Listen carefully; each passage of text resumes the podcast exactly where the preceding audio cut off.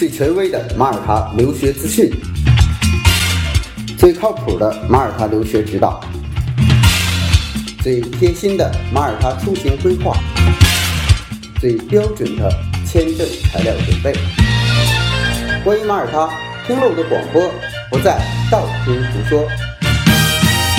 这是马耳他国家教育网权威授权开通的马耳他留学频道，我是主播 Wallace，让我们一起分享精彩的马耳他留学之旅。Hello，大家好，我是 Wallace。呃，很长时间一直在忙平台的这个工作，呃，最近的申请也是很多啊，从初中、高中啊，到这甚至小学。啊，还有这个，在这个有些家长想把孩子送到马耳他做，呃，做这个早教的，嗯，主要的还是最近有一些呃移民公司啊，因为呃移民公司呢，主要它是负责呃帮助我们的申请者去处理一些移民的事情。那么关于教育这一块呢，要安置这一块呢，都是由马耳他国家教育网这边来负责落实，啊，所以呢。你可能通过不同的移民公司，嗯呃走过来呢，呃最后发现，其实，在给您提供服务的呢，都是我们这一个团队啊。呃，今天呢要提到一个比较严肃的一个事情，叫做申请马耳他签证导致拒签的几个原因。那么其中有十点是大家在申请签证的时候很可能导致被拒签的。那我今天呢，就详细的把这十点原因跟大家说一下。那第一个，提供伪造的旅行证件啊，比如说呃你的护照啊，或者是身份证啊，或者是户口本，有一些地方呢啊是存在着伪造的痕迹的，或者是有这种可能会引发引起啊影响到这个使馆认为它是一个伪造的。其实这里边呢也很容易去判断了，就是大家的这个个人信息，我们国家的政府实际上在跟使馆之间呢也是有一个这样的协议的。那么如果你的证件是伪造的，它也很容易发现。所以基本上呢，因为伪造证件而去，呃，这个被拒签的，呃，几率非常低啊，但不是没有。第二，赴马耳他动机不清晰。呃，这个怎么说呢？比如说，我我曾经跟大使啊啊卓大使，还有我们的移民 Daniel 就签证官，呃，去探讨这个问题的时候，其实也存在的一些嗯，就是这个规定不太适合我们这个当下申请者的个别情况的这种情形。打个比方说啊，我们现在想申请马耳他的四周的呃英文学习啊，我只需要待四周，或者是夏令营。但是呢，我在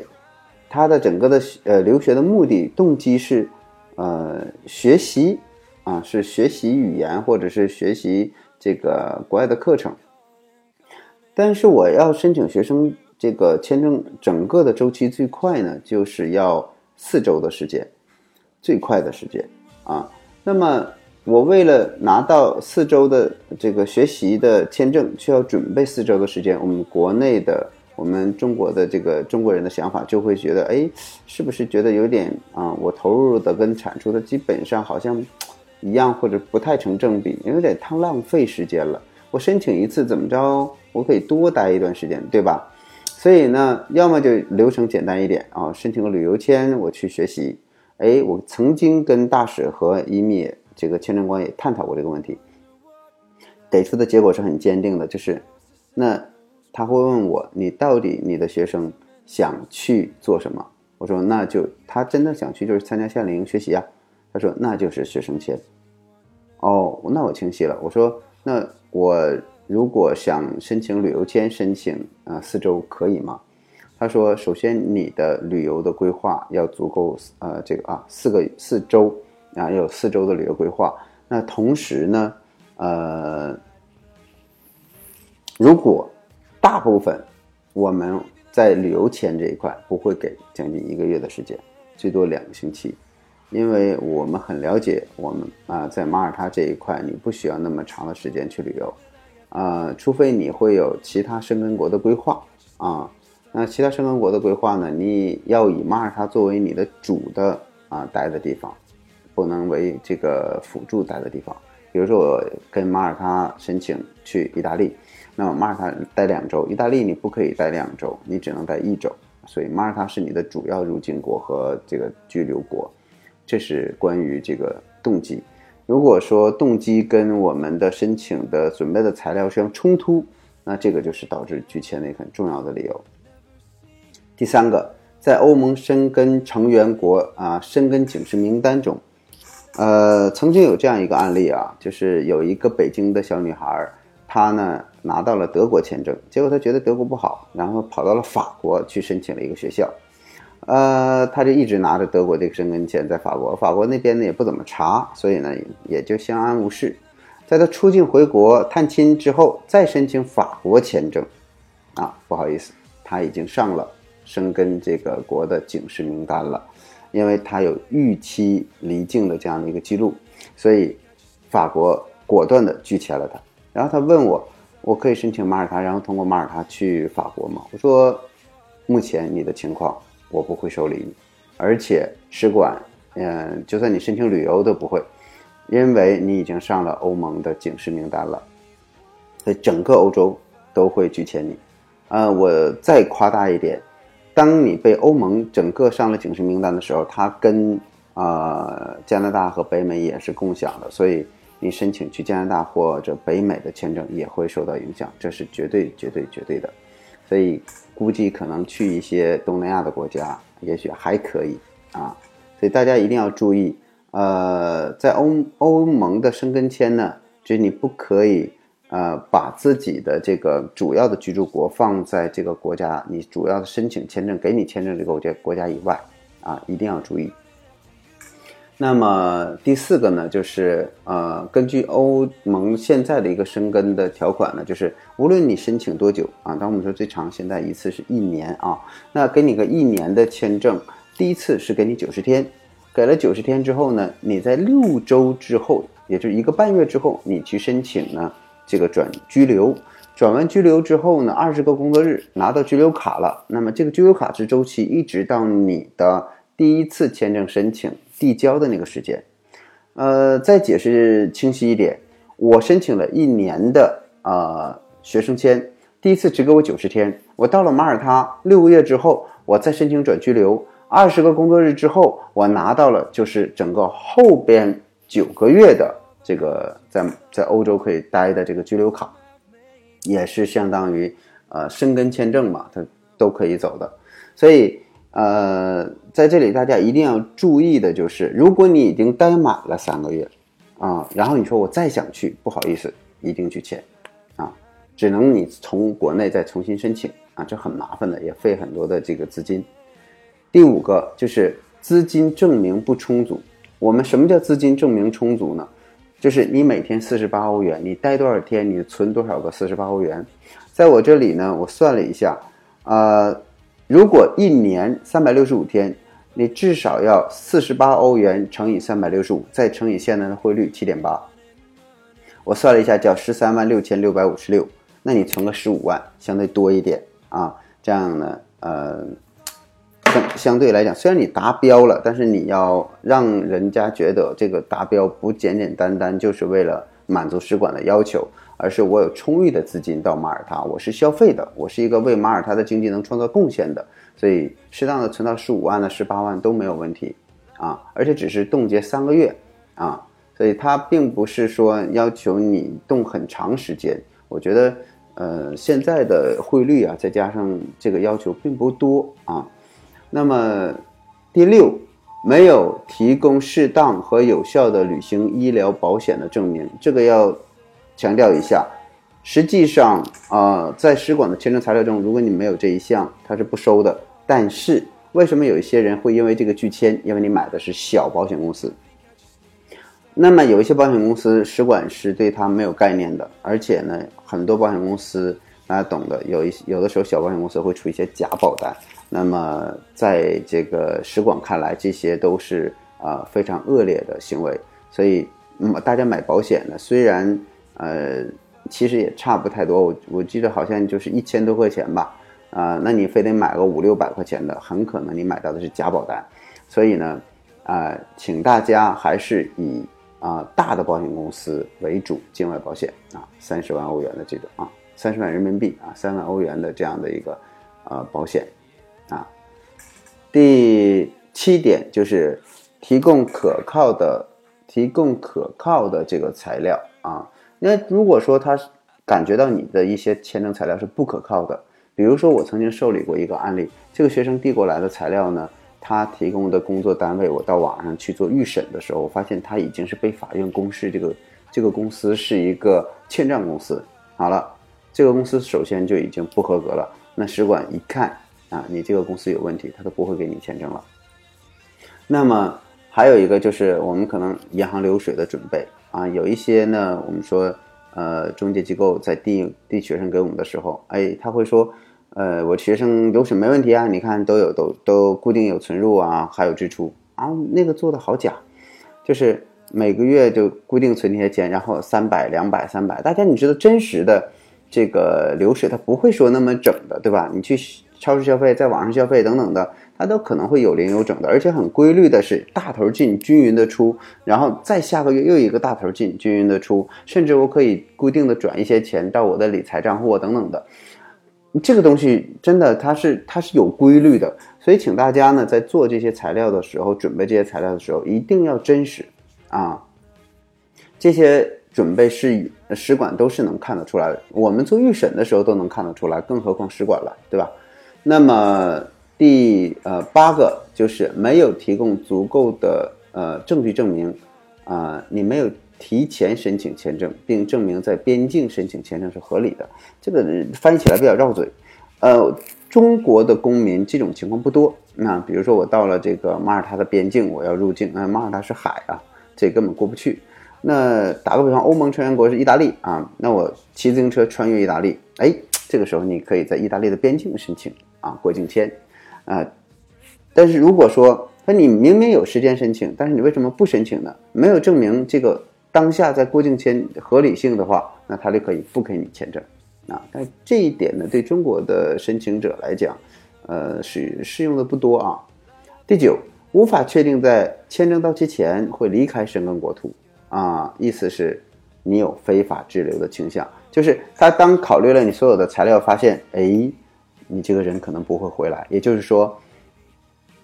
如果呃你经济条件不是很好，然后呢呃家里又没有什么牵挂，比如说我把所有的财产都变卖了，然后那你就想黑在那里，人家就会想，哎，这个人过来其实就是想非法滞留的，所以这一点你最最开始的几年真的是拒签率很多很多很多，后来呢就慢慢好一些了啊，一般都是材料上的问题，所以。呃，国内有一些财产，国内你有家庭，国内你有子女啊，这个说明我国内是有牵挂的，我不会说到哪里就会黑到哪里，呃，产生非法滞留。所以这个呢，第九个拒签是我们挺高发的一个。有一些比如说单亲的啊，中国了无牵挂了，拿着钱就想走，这些呢其实也是很容易拒签的啊。单亲或者是这个单身的啊，申请长期签证。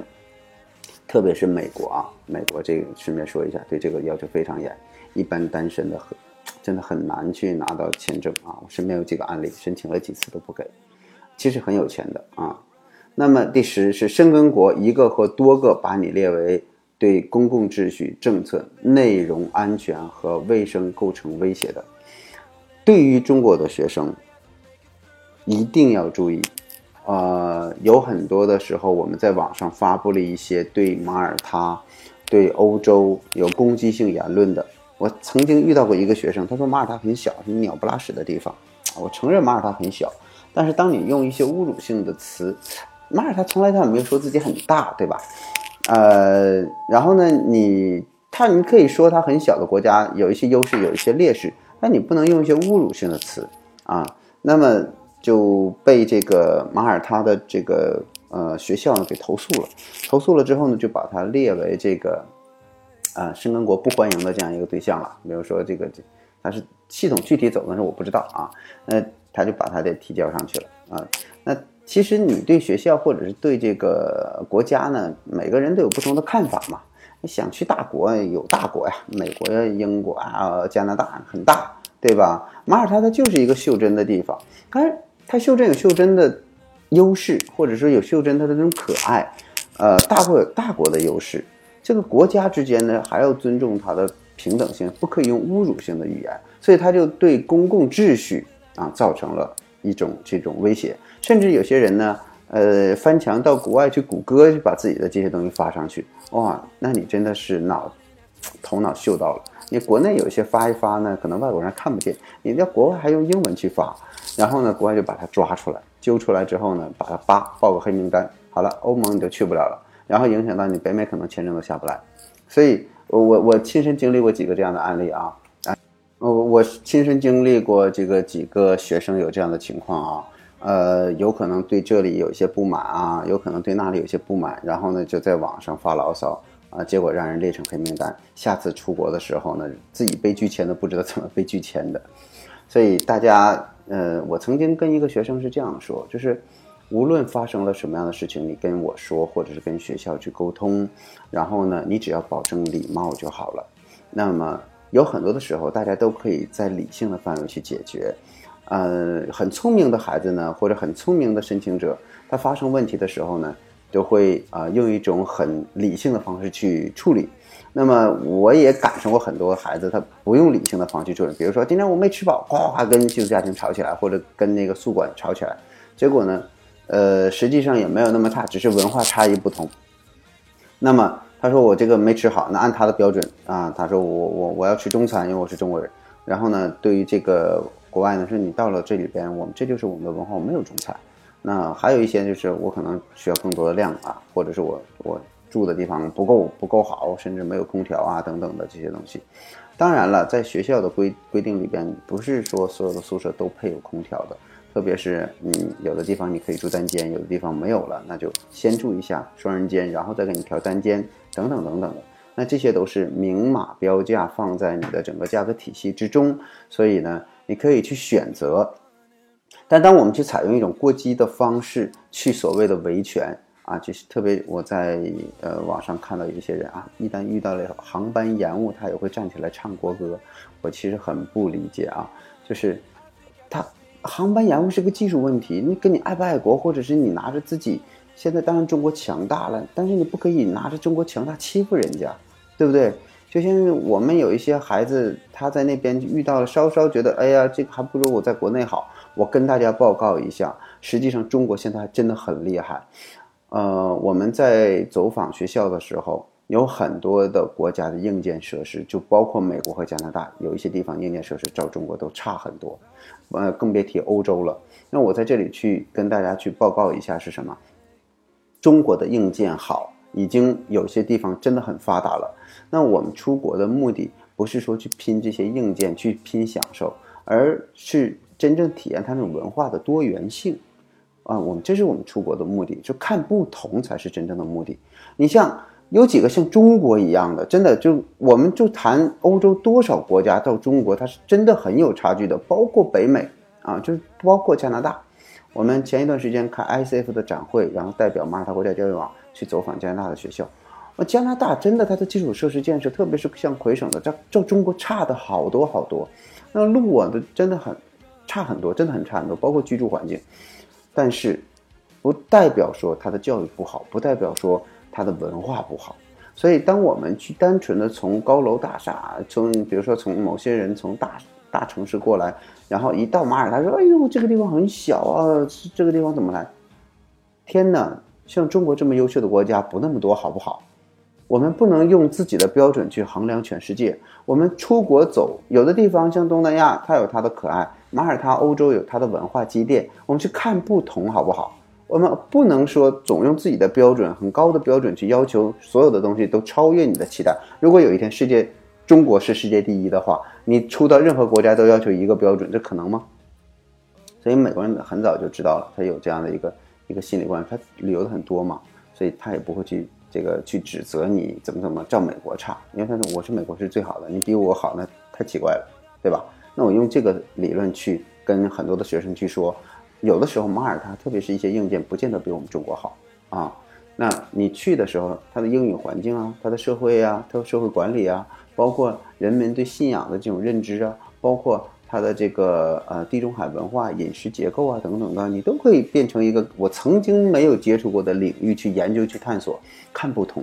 而并不是说我在家都有空调，为什么这儿没有空调，对吧？很奇怪，你在家就你在家，上海有一栋房子，你在马耳他可以买好几栋房子，好不好？啊，那我们在国内很多的城市，真的硬件设施是很厉害的，但是我们不要去比较这些东西啊，所以因为这种失衡。然后再去啊，在网上发布一些呃攻击性的这种言论，结果呢，让人家让国外人看得很不舒服，觉得就是你中国的孩子来这里很霸道，所以呢，哎，他把你揪出来，就给你做了一个备呃备案，就是这个人我们不欢迎他，所以你你以后地方去都去不了啊！大家一定要注意自己的言行，国内都那么注意，现在都要讲政治，对不对？我们要讲外交的，嗯。那接下来呢，我呃要跟各位分享一下，就是如果你真的被拒签了啊，你也不要着急。